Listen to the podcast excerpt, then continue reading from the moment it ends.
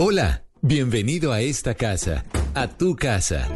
Aquí comienza Casa Blue, el espacio en el que conocerás todo lo que debes saber para que tu casa se sienta y se vea como siempre has querido. Casa Blue, haciendo de tu casa un hogar. Presentan Patricia López y Ana María Pulido.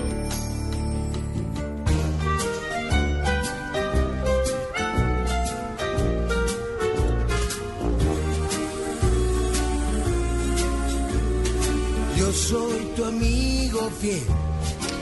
10 de la mañana, 11 minutos. Muy buenos días a todos. Bienvenidos a Casa Blue. Hoy es sábado 17 de febrero del 2024. Ana María Pulido, muy buenos días. Buenos días, Patria. A usted y a todos los oyentes quiero contarle que la temperatura en Medellín está que arde. Uy, qué delicia. Aquí Bogotá le ¿Bogotá? cuento que está toldadito.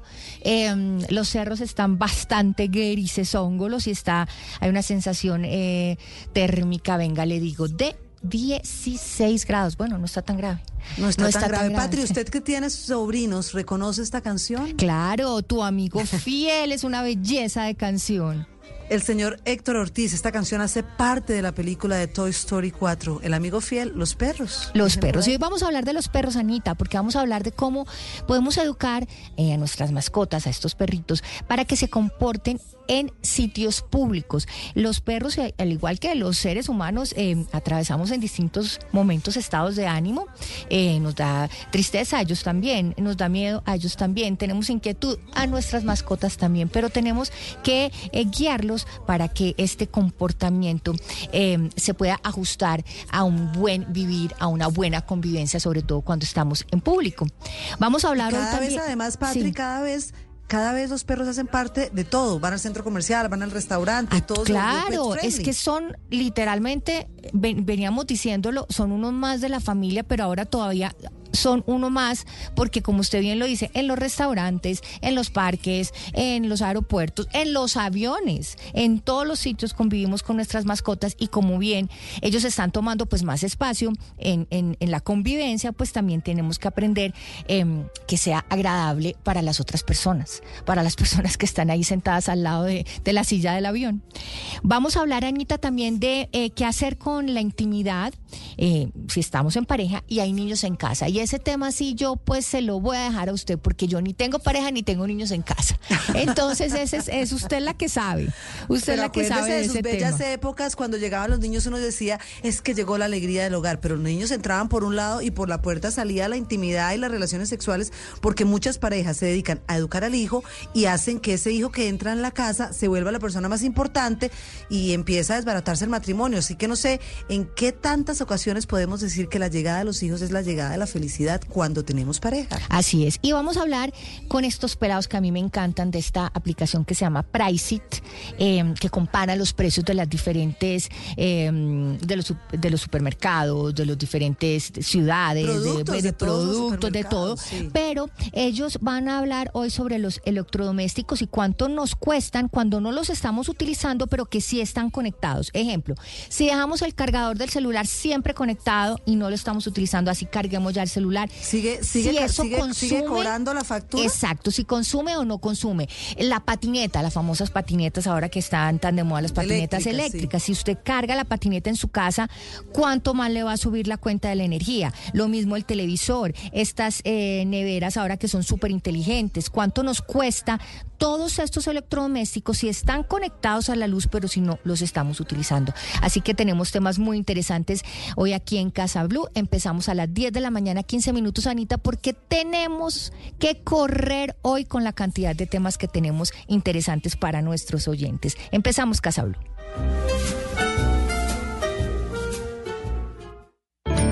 Esto es Casa Blue. ¿Cómo educar a los perros para que se comporten en sitios públicos? Está con nosotros Jason Botero. Jason es más conocido como el profe de los perros, adiestrador, canino profesional. Hola Jason, bienvenido a Casa Blue. Chicas, ¿cómo están? ¿Cómo les va? Un placer, qué chévere que podamos hablar de este tema y las nuevas familias multiespecie y todo lo que hay que hacer para tener una sana convivencia con nuestras mascotas en ciudad. Me encanta como lo llamas, familia multiespecie. Así es. a- Ya a- las nuevas hoy aprendí familias un son chicos término. con un gato. Sí, así es. Así es. Las familias con un gato, las familias con un perro, ya muchos de ellos no tienen ni hijos humanos y esas son las nuevas familias multiespecies. Perfecto. Jason, yo creo que gran parte de, de- de- de, mm, poder convivir de una manera tranquila em, con nuestros eh, perritos en comunidad es eh, aprender a entenderlos. Pero ¿cómo podemos eh, aprender y cómo podemos interpretar eh, efectivamente cuando ese perro, esa mascota está con tristeza, cuando tiene miedo, cuando tiene inquietud, cuando se siente de pronto agredido? Yo creo que entenderlo facilita eh, a, a ese comportamiento en público. Exacto, mira, muchas veces eh, queremos que el perro obedezca, haga caso, ¿sí? Pero difícilmente las personas se toman la tarea de revisar cómo piensa y cómo aprende el perro. Son una especie muy diferente. Son una especie que muchas veces nosotros queremos que eh, conviva de forma ideal en nuestro hogar, pero no entendemos sus necesidades. El perro principalmente se le debe trabajar sobre cinco pilares en cuanto, a la- a- en cuanto al proceso cognitivo, o sea, permitir que el perro piense, porque queremos que vaya a un restaurante, a un centro comercial, queremos caminar con el perro, soltarlo de forma tranquila, pero el perro no hace caso al llamarlo, el perro ladra en exceso y de ahí prima entender cómo funciona su cerebro, cómo funcionan sus emociones y como mamífero cuáles son sus necesidades. Míreme, yo le tengo datos, Jason. Resulta que hay una ley 746 del 2002, porque ya cuando hablamos de los sentimientos, como dice Patri, hace poco mi hija tuvo un incidente gravísimo con un perro que dice que en Colombia establecen multas por la mala tenencia de perros, especialmente los peligrosos. Yo quiero saber cuáles son esas razas, porque sí, finalmente el perro es un animal que uno domestica, pero no deja de ser animal. Y yo cada vez me los encuentro más, debo decir que me encantan, no tengo mascota, pero a veces me molesta que los dueños de los perros creen que lo pueden sacar libremente sin un bozal, sin una correa, y se están presentando cada vez más accidentes que pueden terminar con situaciones desagradables. ¿Cuáles son esas razas, Jason? Y si es cierto que esta ley se debe cumplir, es decir, quiénes tienen que tener bozal, o si yo pienso particularmente que todos deberían ir con una cadena para que uno pueda tener un poco el control, porque al final del día terminan siendo animales. Sí, Ana, mira, me encanta ese aporte porque gran parte de la evolución que se ha tenido en cuanto a cultura ha permitido que la gente se vuelva más consciente y responsable. Eh, de la ley que hablas fue, re- fue actualizada en enero del 2016 con el Código de Policía 1801 al 1804, donde habla de perros de manejo especial. Entonces ya no hay razas específicamente peligrosas, sino perros de manejo especial. Y esos perros puede ser igual de peligroso un Yorkie, un Chihuahua, que te puede literal eh, Total. eh, cortar la un dedo, chihuahua de mi mamá, que tenía 16 años, que era una chihuahua Sí. chiquitica que en paz descanse eh, eh, hace como dos meses. Chihuahua creo asesina, Patri. Ella, no, mira, hicimos la cuenta. En su vida ella mordió más de 50 personas. Todos los hombres que ella veía, ella mordía a los hombres. Hombre que veía, ella Sí. mordía. Y era un piquitiquichirri. Sí, y mira, qué, qué bueno ese aporte. Felicitaciones, Carita Feliz. Cuando comenzamos a entender el proceso de el comportamiento, no es la raza, es la crianza. Ojo, tenemos perros que son pot- eh, muy potentes, fuertes, pero bien direccionados, bien educados, los riesgos son mínimos. ¿Qué pasa? Que por cada 10 perros, digamos de una raza fuerte, como una raza pitbull, tenemos que el 20% son pitbull, pero el 80, 70% pueden ser perros de apartamento, de casa, como George, Yorkies, eh, Shih Tzu, que los Shih Tzu si no se manejan de forma correcta el comportamiento pueden ser bastante reactivos o agresivos con perros y personas. Muchos de esos perros son simplemente pequeños que han sido incomprendidos. Entonces, lo primero que hay que tener claro es, es la educación, no es la crianza, no la raza. Y ahora bien, todos los perros deben portar collar, correa, placa de identificación. Si tu perro, por más pequeño que sea, es un perro reactivo, te montas a un ascensor, puede morder a alguien, ese perro debe portar bozal. Lo que dice la nueva ley, lo que dice el nuevo código de policía modificado en esto es que tanto el maltrato animal como la agresión de un perro van a ser penalizadas. Entonces, cuando hablamos de procesos de que el perro quiere, el perro quiere eh, morder a una persona, ese perro tiene que ser intervenido por un profesional para poder eh, reducir ese comportamiento. Y si una persona genera un proceso de maltrato o agresión contra el perro, puede, puede ser penalizado, puede ser llevado a la cárcel. Jason, Esto se ha generado por... Sí. No, no, eh, eh, sigue, perdona. Sí, esto ha generado que eh, por muchas ocasiones, por muchas ocasiones, se interprete de forma errada la ley. Un perro puede ser sacrificado si, demuestran que ese perro tiene un comportamiento agresivo en exceso y puede ser un chihuahua. Entonces, ahora bien, ¿qué hay que enseñarle a las familias?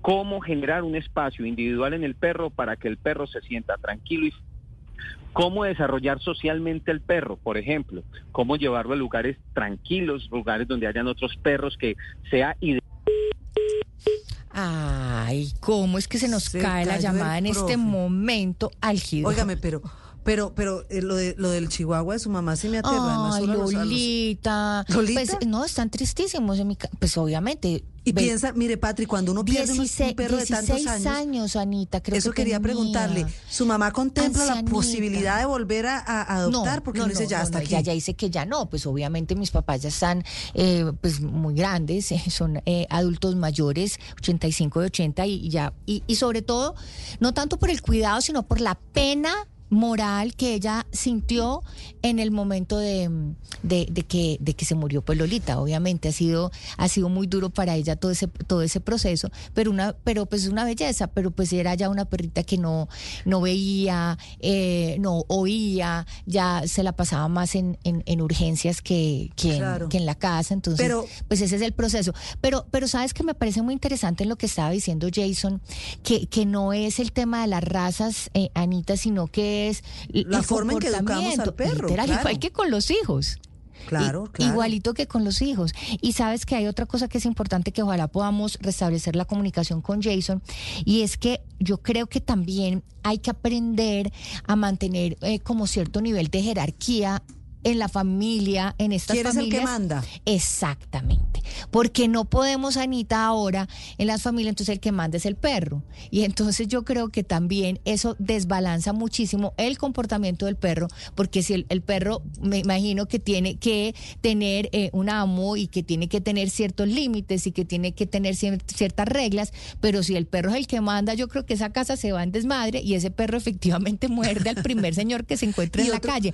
Jason ya está atrás con nosotros. Ah, bueno. aprovechando ese aporte que acaban de hacer, cinco libertades para hacer a un perro feliz. Lo que estás hablando es muy apropiado porque el perro normalmente lo movemos en cautiverio o en libertinaje. Hay humanos muy controladores que reprimen al perro y hacen que éste no se sienta feliz por exceso de reglas y hay otros que, eh, por el contrario, un libertinaje donde el perro es quien domina el hogar y quien maneja eh, como un emperador ese hogar. Hay que tener un equilibrio entre las reglas y los beneficios.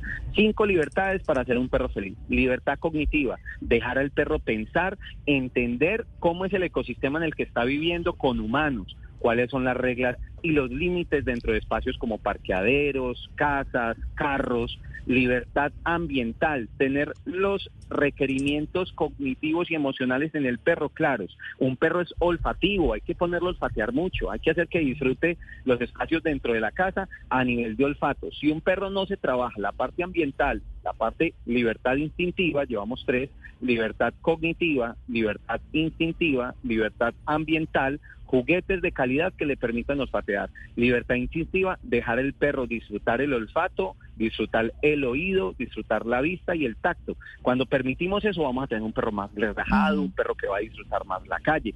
Por último, libertad social. Hay personas que son tan tensas porque me muerden a mi perro, porque me da susto que algo pase y comienzan a restringir el proceso social entre perros y estos perros comienzan a tener trastornos de comportamiento fuertes. Último, trastorno de libertad emocional. En la libertad emocional hay algo que siempre digo es el exceso de amor es perjudicial para la salud. Una planta le das exceso de agua, se muere. Un perro le das exceso de amor, se descontrola. Todo en exceso es malo. Esas cinco libertades es la clave para tener un perro dentro del hogar. Pues Jason, mil gracias. Rápidamente, en dos segundos, sus redes.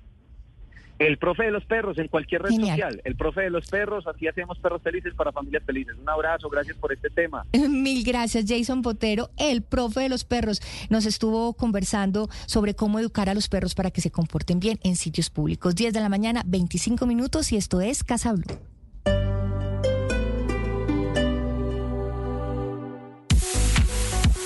10 de la mañana, 25 minutos, y yo a esta hora los saludo desde la mejor esquina de Bogotá. Y ustedes dirán que cuál es la mejor esquina de Bogotá. Pues estoy ubicada acá en la avenida Boyacá con calle 170, porque me vine a ver un proyecto maravilloso, un proyecto que se llama Escala, pero para que ustedes sepan un poco más de qué se trata, a mí me acompaña a esta hora Paola Troncoso. Paola, muy buenos días. Bienvenida a Blue Radio, contémosle a todos nuestros oyentes de qué se trata la escala. Buenos días para todos nuestros oyentes de Blue Radio. Mi nombre es Pablo Troncoso, como bien lo dijimos. Eh, la escala es un proyecto impactante, un proyecto, como bien lo dijimos, en la mejor esquina de la ciudad, ubicado en la avenida Ciudad de Boyacá, en la, en la avenida Ciudad de Boyacá con 170, cerca de los mejores eh, centros comerciales, cerca Jumbo, cerca el costo, con una vista espectacular que los va a enamorar. Una vista hacia los cerros, sí señora, y acá los estamos esperando a partir de este momento para que ustedes se acerquen, para que disfruten, para que puedan aprovechar de toda la información que les va a estar entregando todo el grupo de asesores que hay aquí en Marval. Les quiero contar por qué es la mejor esquina de Bogotá. Pues la calle 170 está ubicada acá eh, las más importantes avenidas de la ciudad, como son la séptima, la novena, que ya se encuentra en expansión desde la 170 hasta la calle 193. También está muy cerca de la autopista norte, la avenida Boyacá. La otra, la otra vía sobre la que nos encontramos, que recorre toda la ciudad de norte a sur, en su zona occidental. Así que ya saben, a partir de este momento los estamos esperando con todo el equipo de asesores para que ustedes vengan, para que averigüen de qué se trata este proyecto que ya está en venta para entrega cuando, Paola. Estaría más o menos para entrega a inicios del 2028. Y ya estamos vendiendo cuántos eh, apartamentos nos quedan. ¿Todavía tenemos bastante? Todavía tenemos bastantes unidades, los estamos esperando a todos. Recordemos que es un proyecto con una esplendorosa vista, 28 pisos, apartamentos desde 66 metros cuadrados a 90 metros cuadrados. Bueno, pues ya saben, los esperamos aquí en la avenida Boyacá con calle 170. Cosi fan tutte, una de las óperas más celebradas de Mozart, se presentará en el Teatro Mayor Julio Mario Santo Domingo con la Orquesta Sinfónica Nacional y el Coro Nacional de Colombia. Te esperamos 21, 23 y 25 de febrero. Teatromayor.org. Código PULEP GKP 189. Desde el elegante sedán hasta la versátil SUV, en Kia Motor encontrarás la combinación perfecta de estilo y rendimiento. No te pierdas la oportunidad de conocer los nuevos modelos que solo Kia puede ofrecerte. Visítanos, Kia Motor Neiva, carrera quinta número 953 Sur, frente a Bavaria.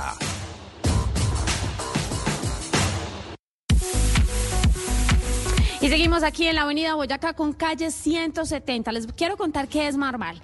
Marval es una empresa santanderiana líder en el sector de la construcción.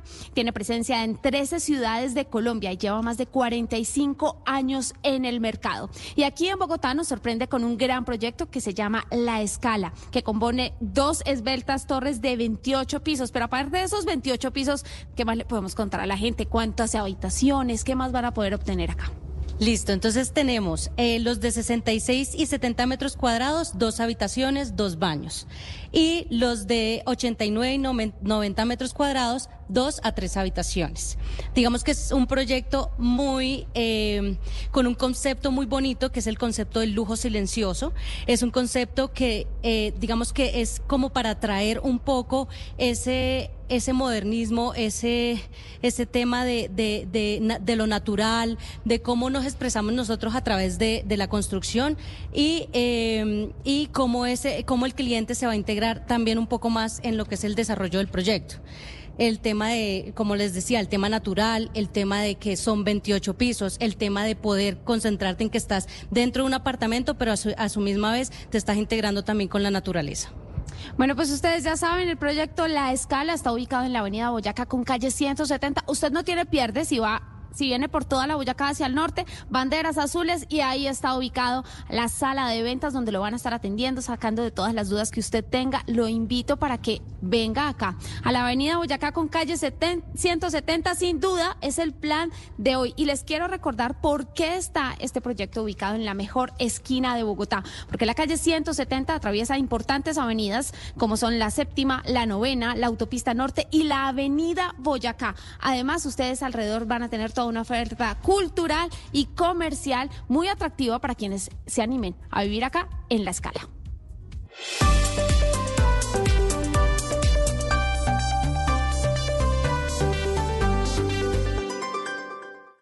Celebremos el amor en todas sus expresiones. Ven a Medipiel y recibe hasta 30% de descuento en el regalo ideal para cuidar de tu piel y cabello.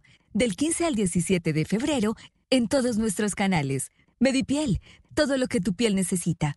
Aplican términos y condiciones. En exclusiva, Arely Senao se convierte en la reina de la música popular. Muchos dirán que por ser la reina de la música popular tengo la vida hecha. A todos ustedes les digo que mi canción hasta ahora se está componiendo. Areli Senao. Lunes a viernes 9 y 30 pm después de La Voz Kids. Por Caracol Televisión. Ponte en modo kit con Andrés Cepeda, Gracie y Alex Sintec. En esta nueva temporada el talento de los niños brillará sobre el escenario. Aquí solo pasan cosas buenas. En La Voz Kids, lo bueno siempre brilla. Lunes a viernes 8 pm. Por Caracol Televisión. ¿Tiene un producto natural para la tos? Naturalmente. Digan no, no, no a la tos con miel tertos. Con totumo, sauco, eucalipto, miel y propóleo. 10 de la mañana, 32 minutos. Buenos días. ¿Tiene un producto natural para la tos? Naturalmente. Digan no, no, no a la tos con miel tertos. Con totumo, sauco, eucalipto, miel y propóleo. ¿Y qué otros productos de Natural Freshly tiene? Apetifor, que mejora el apetito. Fibofor, fibra fuertemente natural. ¿Y qué antiinflamatorio tiene? Finacid, la solución antiinflamatoria de origen natural. Solicite productos Natural Freshly. Tratamientos científicos con productos naturales. Es un fitoterapéutico, no exceder su consumo. Lee indicaciones y contraindicaciones en la etiqueta. Si los síntomas persisten, consulte a su médico. Registro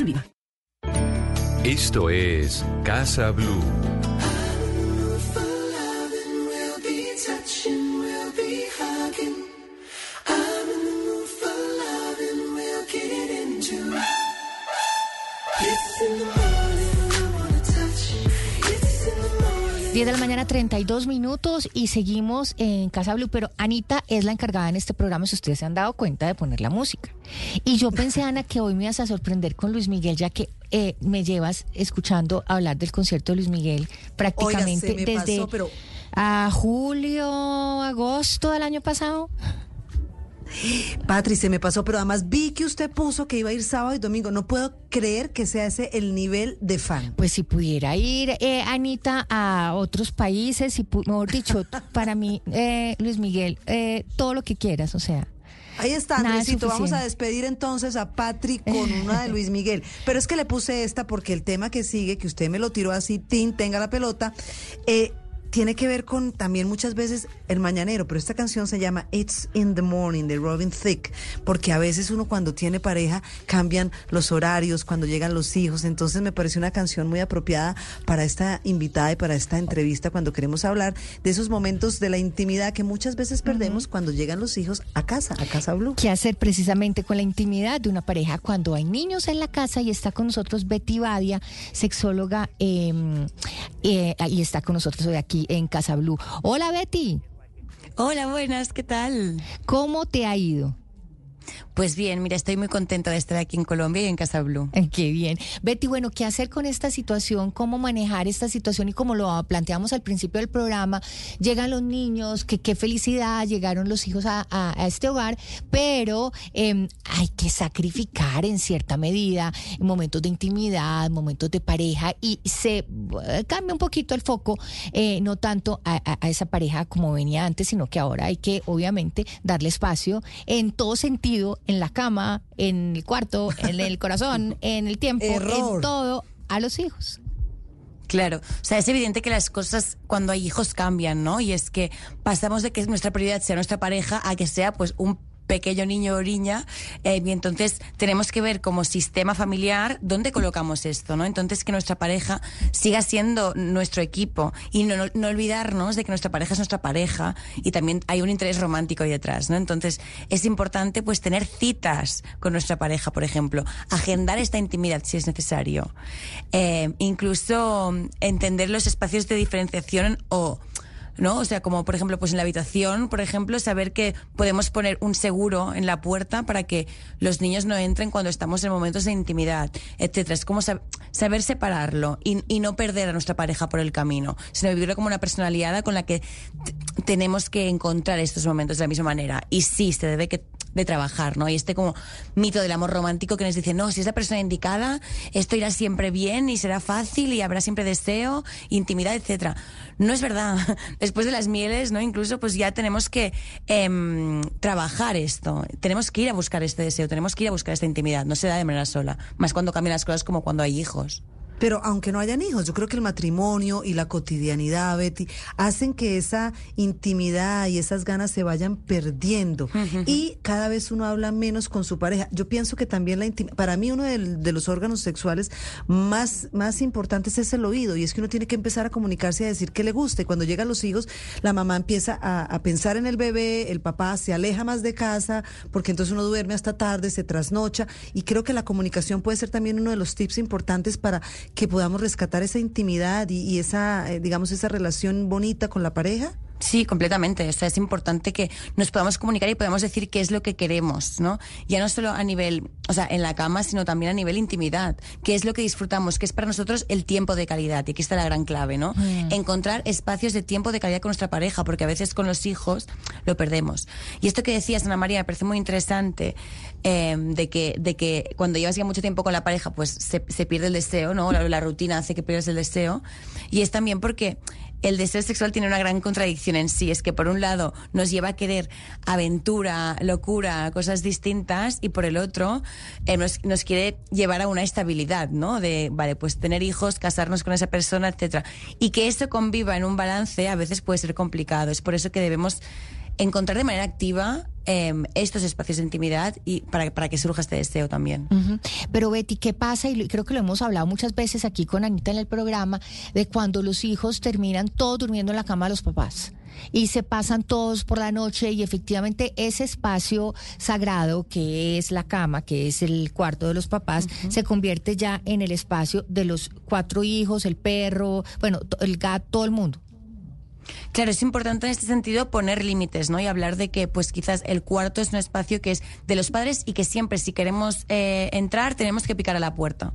Yo en mi casa siempre se hizo así, por ejemplo. Mi madre es pedagoga, de hecho, que lo lleva todo esto como muy calculado y es, sí, vale, para entrar en la habitación de los papás siempre se tiene que picar. O tocar, es- siempre se tiene que tocar. Tocar, sí, ah, vale, Tu sí. mamá que es pedagoga, les, eh, a rajatabla les enseñó. Claro. Que a mí me parece Tenían importante, un- Patri, sí. porque ahora la puerta de todo el mundo es abierta. Y yo le voy a decir una cosa, Patria, uno, a mí particularmente me parecía horrible. En algún momento no me pasó encontrar a mi mamá y a mi papá teniendo sexo. Yo es que tengo un trauma de chiquita y es que mi mamá no dejaba que durmiéramos con el, la puerta cerrada, con el cuarto, o sea, desde chiquito. Entonces, no, en Pero esta sí casa con el nadie cuarto duerme cerrado, ¿o no? con el cuarto, con la puerta cerrada. Entonces, yo incluso ya ahora de adulta, vieja que estoy, eh, yo te juro, yo duermo con la puerta abierta. Yo no soy capaz de cerrar la puerta de mi, de, de mi cuarto. Bueno, claro, supongo que hay una cosa ahí también de valores de familia aprendidos, pero es importante que los valores de familia que vamos a crear nosotros y nosotras sean en- con estos límites, porque si al final estamos con nuestra pareja en la cama y sabemos que en cualquier momento puede entrar nuestro hijo o No, nuestra hija, no, no vamos a, o sea, esto va a ser un freno para nuestro deseo al final y para nuestra búsqueda de intimidad. Pero ¿cómo e- explicarles a los niños de manera sin tener que decirle que es que, pues, o sea, el papá y la mamá van a eh, eh, tener sexo, que, que, hay esos espacios, que, hay, que, voy a vamos a cerrar la puerta y no puedes entrar? Pues que también eh, mamá y papá también son personas que se quieren mucho y que necesitan estar solas y quieren estar solas. Igual, ya no solo, o sea, en- dentro de casa que también, sino quizás una vez al mes mm, o dos veces al mes tienes una cita con, con tu pareja y vas a cenar fuera y los hijos los tienes que dejar con un canguro o con los abuelos, etcétera, y explicar lo mismo, tipo, mamá y papá son, son pareja, nos queremos y también necesitamos estar solos. Y eso no significa que no queramos estar con vosotros, ¿no? Pero sí que eh, queremos hablar de cosas de gente mayor, queremos hacer como, eh, pues, estar, estar a solas, querernos, etcétera. Sí, no hay que decirles textualmente es que vamos a tener sexo. Pues obvio, no, es no. que los, claro, uno necesita tener un espacio y también enseñarles a ellos a estar solos en su espacio, porque Sí. ellos necesitan tener esa privacidad. Así como uno de papá la exige también, a mí me parece respetuoso. Yo a veces le golpeo el cuarto a mi hija de nueve años, Sofi, Sofi, porque me parece que uno va generando esos espacios de respeto. Además, lo que decía Patri, termina uno, a mí, yo no tengo pareja en estos momentos, pero a mí me desespera y la verdad me incomoda que mi hija se pase a dormir a mi cama. Yo creo que además no es ni siquiera sano, Betty, porque uno, no sé, transpira distinto, uno es adulto, me parece que hay que ir generando. La edad está difícil. Los japoneses dicen que uno puede dormir con los hijos hasta los nueve, hay gente que dice que hay que sacarlos de la cama en los Pues, meses. Anita, es que Digamos, los japoneses creo que cuando nace un niño eh, pues se pasa a dormir siempre con, con la mamá hasta que, pues no sé, no sé hasta qué edad, pero como Sí, que como tipo nueve sí, años, ahí eso, se como que esa es la la costumbre, como que la costumbre es esa, la mamá siempre duerme con el, con el hijo eh, en la cama y, y- y el papá pues eh, duerme por otro lado, eso como que eh, es lo normal en, en, pues, en esas, en esas culturas. Sí, sí, sí, eh, claro, es que es una cosa que al final esto depende de la edad, pero lo mejor es hacerlo cuanto antes mejor. También depende de las circunstancias, ¿no? O sea, quizás tienes un hijo que necesita X atención por, em, por algún motivo, ¿no? Y quizás sí que tienes que dejar la puerta abierta en ese momento por si tiene, pues no sé, un brote de lo que sea. Esto depende, o sea, es como muy relativo. Sí que es verdad que ya no es solo para nosotros o para la pareja, sino también para los hijos. Es importante que también tengan este espacio de intimidad y tengan su cuarto, cuanto antes mejor, para que entiendan de que son personas autónomas y que también tienen su intimidad. Betty, a usted. ah, No, dale, Anita, dale. No, que quería preguntar porque yo en algún momento, ella, eh, por supuesto, por su acento, saben que es española, está en España y la, la he visto en muchas charlas y la veo que muy frecuentemente las parejas se divorcian cada vez más por eso, porque no tienen intimidad y porque los hijos llegan y el, y el marido termina diciéndole siempre a uno, ah, echándole la culpa, es que tuvimos hijos y usted se olvidó de mí, yo ya no soy importante en esta casa. ¿Sí no, es que se vuelven además, si bien uno tiene que tener, pues su pareja tiene que ser su mejor amiga, mejor amigo, pues no, no, no, no en el tema sexual. Y a veces sí, efectivamente, como que se vuelve algo como tan, tan de mejores amigos que esa parte sexual queda olvidada. Ujú.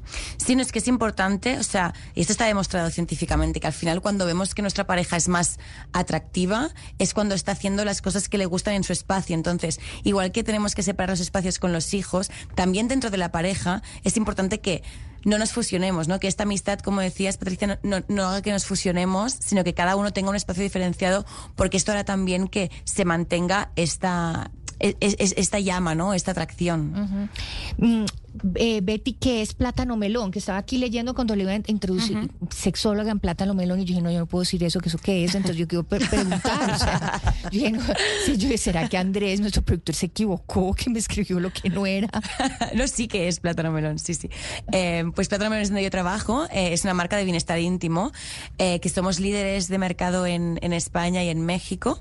Y somos un equipo, o sea, hay un equipo de sexólogas que estamos haciendo contenido diario de educación sexual, porque al final nuestro propósito es naturalizar la sexualidad, ¿no? Por otro lado, también eh, vendemos juguetes eróticos que se distinguen de los típicos así muy realistas y tabú y, apostamos por el color, por el humor, ¿no? Por formas más abstractas para todo tipo de cuerpos y de personas. Y entendiendo la, posi- la, la sexualidad como algo positivo. y cada vez yo creo que tenemos que darle más exposición con nuestros hijos en el colegio, porque cuando se vuelve más tabú y uno termina preguntando a los amigos qué hacer, Patri, pues se equivoca. Y, y estas niñas son maravillosas. Yo tuve la oportunidad hace ya hace muchos meses de conocerlas en alguna charla que me invitaron y algunas de nuestras compañeras que también han estado en Blue, como Flavia, han estado por ahí, como en, en esa tarea de educarnos, Patri. Yo, yo pensaba que el tema de las parejas también, las parejas a veces ni siquiera nos hablamos de, de qué nos gusta y qué, qué queremos.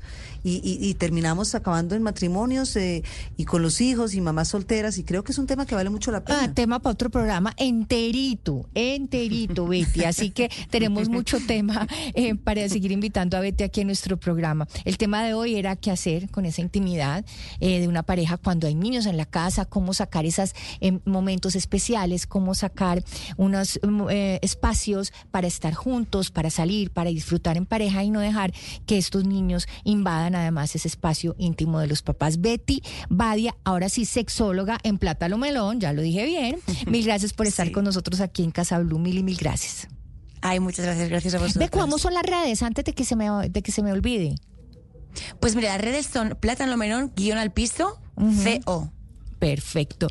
Betty Badia y la intimidad de pareja en la casa, 10 de la mañana, 45 minutos y seguimos aquí en Casa Blue. Esto es Casa Blue. Eso. Tiene, ahí lo tiene, mi amor, para que vaya calentando Para motores, que vaya calentando. No, pero es que yo llevo calentando motores. O sea, ya me estoy oyendo la playlist de los conciertos desde ayer. O sea. No, no, no, Patri, por favor, yo necesito el próximo sábado No, te detalle voy a mandar, detalle pero voy de a este poner hombre. historias, Anita, pero mejor dicho, es que voy a quedar sin voz. Gracias a mi Dios este programa, eh, pues es hasta dentro de ocho días, porque yo creo que me va a, voy a durar una semana entera recuperando la voz de todo lo que voy a cantar ¿Vas y gozar sola esta noche. Voy con seis amigas.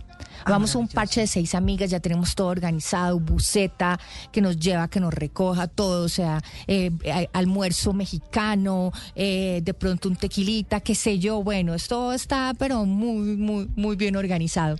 Anita, vamos a hablar de los costos de dejar conectados algunos electrodomésticos que no se utilizan y vamos a hablar con Juan Daniel Hidalgo, él es emprendedor, influencer y CEO de Priceit. Por favor, yo necesito el próximo sábado No, te detalle voy a mandar, detalle de a poner este hombre. historias, Anita, pero mejor dicho, es que voy a quedar sin voz. Gracias a mi Dios este programa, eh, pues es hasta dentro de ocho días, porque yo creo que me va a, voy a durar una semana entera recuperando la voz de todo lo que voy a cantar ¿Vas y gozar sola esta noche. Voy con seis amigas. Vamos a un parche de seis amigas, ya tenemos todo organizado, buceta que nos lleva, que nos recoja todo, o sea, eh, almuerzo mexicano, eh, de pronto un tequilita, qué sé yo, bueno, esto está pero muy, muy, muy bien organizado. Anita, vamos a hablar de los costos de dejar conectados algunos electrodomésticos que no se utilizan y vamos a hablar con Juan Daniel Hidalgo, él es emprendedor, influencer y CEO de Priceit, eh, esta, esta, este sitio en Instagram que a mí me encanta, los consulto mucho y me encanta el progreso y el desarrollo que han tenido. Juan Daniel, hola. Hola Ana, Patri, muy buenos días. Gracias nuevamente por la invitación. A mí me encanta lo que ustedes hacen, ¿saben? Súper fan. Muchas gracias. Muchas gracias. Desde la primera vez que nos ¿Sí? invitaste el año pasado. Sí. Han crecido un montón. Sí, sí, pues como lo comentamos esa vez, la proyección era seguir creciendo. Ese momento creo que teníamos alrededor de 100 mil seguidores y ya estamos pasando 300 mil para 400 mil, pero dando contenido de valor para toda una comunidad. Así es. Juan Daniel, entonces en nuestro tema de hoy es, bueno, el tema del, del cargador que está conectado, el tema de la patineta, vi que están haciendo muchas publicaciones al respecto. ¿Eso qué tanto nos puede afectar la factura de la electricidad? Sí, claro, bueno, pues tenemos que tener en cuenta que ahorita hay factores eh, como las sequías que hacen que las tarifas de energía se aumenten. No, es y que eso está que tener- imposible. Juan Daniel, esas tienen que hacer una- un, un- un post sobre eso, sobre las, sobre lo que ha subido la cuenta de luz, es una cosa impresionante.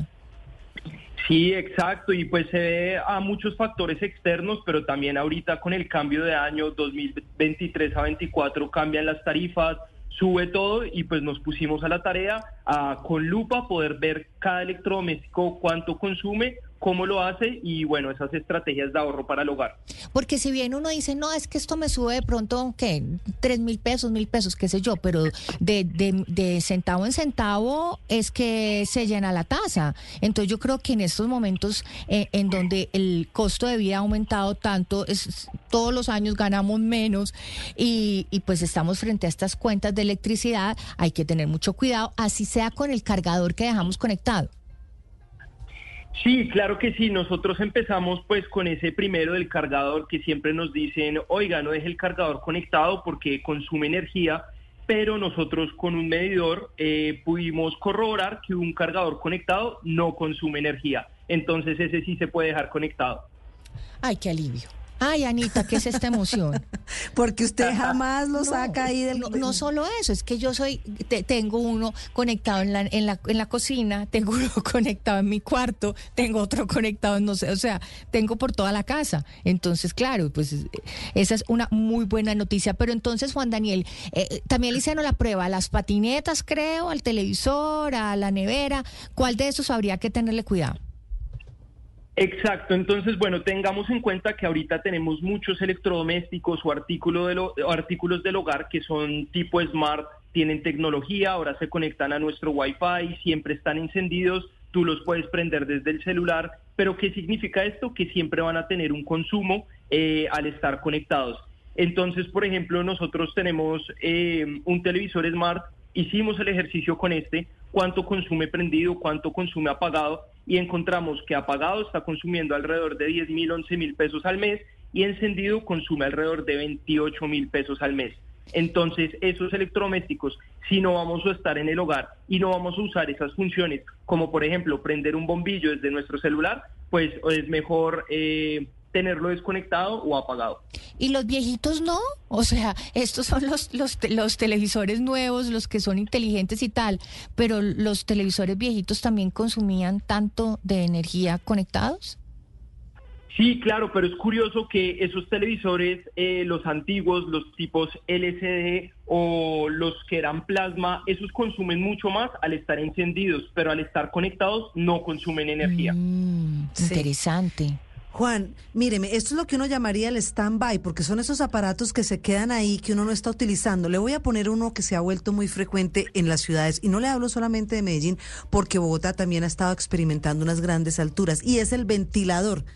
Queda en stand-by porque uno vuelve en la noche o se va a trabajar y vuelve y lo enciende. ¿Este tipo de, digamos, de artefactos siguen consumiendo energía cuando están ahí con en ese modo espera? Eh, en el caso del ventilador no consumiría, tenemos que tener en cuenta que son estos electrodomésticos que tienen funciones ya mucho más avanzadas como conectarse a Wi-Fi y poder encenderse de forma remota. Ahí sí lo haría, pero pues tenemos que ver eh, que se ajuste a las necesidades de cada uno porque el consumo es mínimo. Si hacemos el ejercicio de cuánto consume en este modo apagado o stand-by, puede ser alrededor de mil, mil quinientos pesos en nuestra factura de luz. Ahora, por otro lado, pues como te comentaba, el televisor, que es tipo smart, que se puede eh, encender a la distancia y todo el tema, como es un electrodoméstico un poco más grande, ese sí consume ya alrededor de 10 mil pesos, que podría ser algo mucho más significativo. No, mi papá diría 10 mil pesos mensuales, esos son 120 al, me- al año, eso que intereses compuestos y empiezan a hacer la cuenta y ya uno se asusta. Y va uno a ver y es verdad. Pero venga, Ah, Juan, claro. usted también le hizo la cuenta de las patinetas. Sí, exacto. Entonces, este nuevo eh, método de transporte, yo hace poco me sumé porque pues uno ahorra tiempo, la verdad llega mucho más rápido y bueno, pues quería saber, oiga, una patineta que la verdad necesita bastante energía, ¿cuánto me va a costar en mi factura de luz? Hicimos el ejercicio eh, como si lo tuviéramos conectado ocho horas, eh, vimos la cantidad de watts, lo pasamos a kilowatts y encontramos que una carga completa de una patineta es tan solo 800 pesos para una patineta con una autonomía de 45 kilómetros, es decir, 17 pesos cada kilómetro de patineta. Súper sin bien. tener en cuenta, es muy bueno, claro. Es lo más económico que hay, más que las bicicletas compartidas o pues que ya coger otro tipo de, de transporte. Juan, ¿a cuál de todos hay que tenerle miedo? Mejor dicho, ¿a cuál hay que, cuál hay que estar uno pilas ahí encima de cantaleta? Apaguen el bombillo, apaguen la luz. Claro, no, pues prefiero decir uno que no hay que tenerle tanto miedo porque haciendo este ejercicio encontramos que, por ejemplo, las personas son como no, yo la verdad solo uso la air fryer los fines de semana porque se me va a subir un montón la factura y todo el tema. Nosotros medimos dos distintas, una muy grande eh, con dos zonas de cocción y una que era con solo una zona. Eh, la tuvimos durante una hora encendida y encontramos que el consumo es tan solo de 1.300 pesos durante esa hora, es decir, si lo usamos 20 minutos sería alrededor de 437 pesos, que la verdad no es muy significativo si uno dice, por ejemplo, voy a cocinar un chicharrón, un pedazo de Y carne, es que el chicharrón pollo. se demora, tengo para decirte que el chicharrón se demora por ahí 25 minutos y otros 10, o sea, una media hora haciéndose en la air fryer. Dímelo a mí que si de algo sé yo es hacer chicharrones en la air fryer. Exacto, Oiga, mire. entonces sería... Eh, no, que Claro. a propósito del chicharrón, le iba a decir a Patrick que el air fryer, que no quiere sacar el... ¿Sabe qué, qué, qué clave me parece que es importantísima? Es conseguirse un multitoma. Juan, usted me corrige si me equivoco, conectar 10 aparatos y usted tiene un switch que hace on y off y usted inmediatamente desconecta, porque más allá de la importancia que tiene el ahorro y con todo esto el fenómeno del niño, pues uno se va de casa y no sabe si hay un bajón de, energía, le daña el televisor, los electrodomésticos y yo lo hice y la multitoma me evita que vaya por toda la casa desenchufando todos mis aparatos y en un abrir y cerrar de ojos salgo a la casa, apago todo, cuando vuelvo, vuelvo y lo enciendo. Buen truco. Sí, está la verdad muy bueno, eso es una muy buena estrategia. Neveras entonces que, que son, que son inteligentes, estos televisores también que son, eh, mejor dicho, entre más inteligencia son más que energía gasta.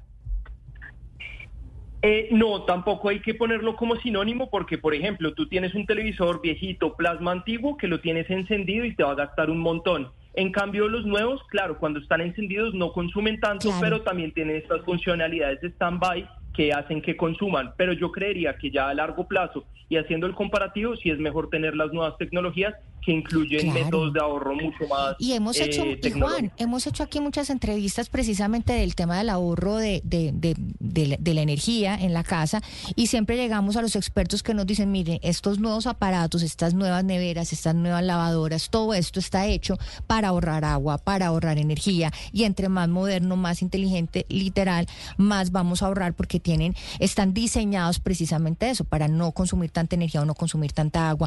Pues Juan Daniel, me encanta tenerlo como siempre aquí en Casa Blue. Qué rico, vamos a seguir muy pendientes de Price It. Claro que sí, no, Patricia, Ana, muchas gracias por la invitación y por acá la orden cuando, cuando quiera. Juan, las redes para las personas que no sepan de Price It. Sí, aparecemos como Price It Call, P-R-I-C-E-I-T, eh, en Instagram, en TikTok y en Facebook. Hablamos de precios y ahorro todos los días para que no paguen de más. Así es. Juan Daniel Hidalgo, emprendedor, influencer y CEO de Priceit aquí en Casablu, hablando de los costos de dejar conectados algunos electrodomésticos que no se utilizan. Y ya sabemos que el cargador, entonces, Anita, no nos va a subir la cuenta de La energía. Perfecto. 10 de la mañana, 55 minutos y esto es Casablu. Aquí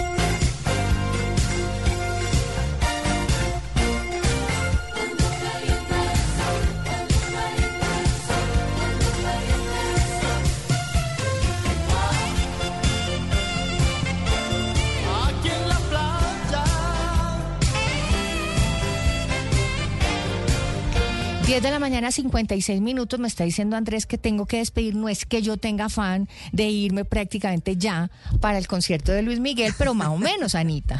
Usted está, pero que apague y vámonos. Pues mire, le deseo mucha suerte con sus amigas, que pasen delicioso con este hombre maravilloso que yo tuve en alguna oportunidad la posibilidad de, de estar en un concierto y de verdad que es espectacular. Pues Pati. es que Nos imagínese esta gira. Anita, eh, eh, digamos en Chile creo que, eh, no sé, creo que hizo como 10 conciertos en Estados Unidos, estos, eh, ahora empieza la gira en Europa, entonces la verdad que es una cosa loca hasta el año. Ojalá creo que, que el no año pasado caiga. hizo como 117 conciertos, algo así, una Sí, cosa loca. sí vio la caída que tuvo hace poco, ojalá que no Ay, se no, caiga. pero él hasta caído es divino, Anita, o sea, de, de verdad. Usted, Tengo usted, mejor dicho, está lista para Sí, ese estoy lista para ese concierto. 10 de la mañana, 57 minutos. Anita, nos despedimos. Muchísimas gracias a todos ustedes por su audiencia. Los esperamos el próximo fin de semana, como siempre, aquí en Casa Blue a las 10 de la mañana para compartir un rato lleno de buena energía. Chao, chao, Anita. Feliz fin de semana. Feliz fin de semana para usted y los oyentes, Patri. Chao, chao.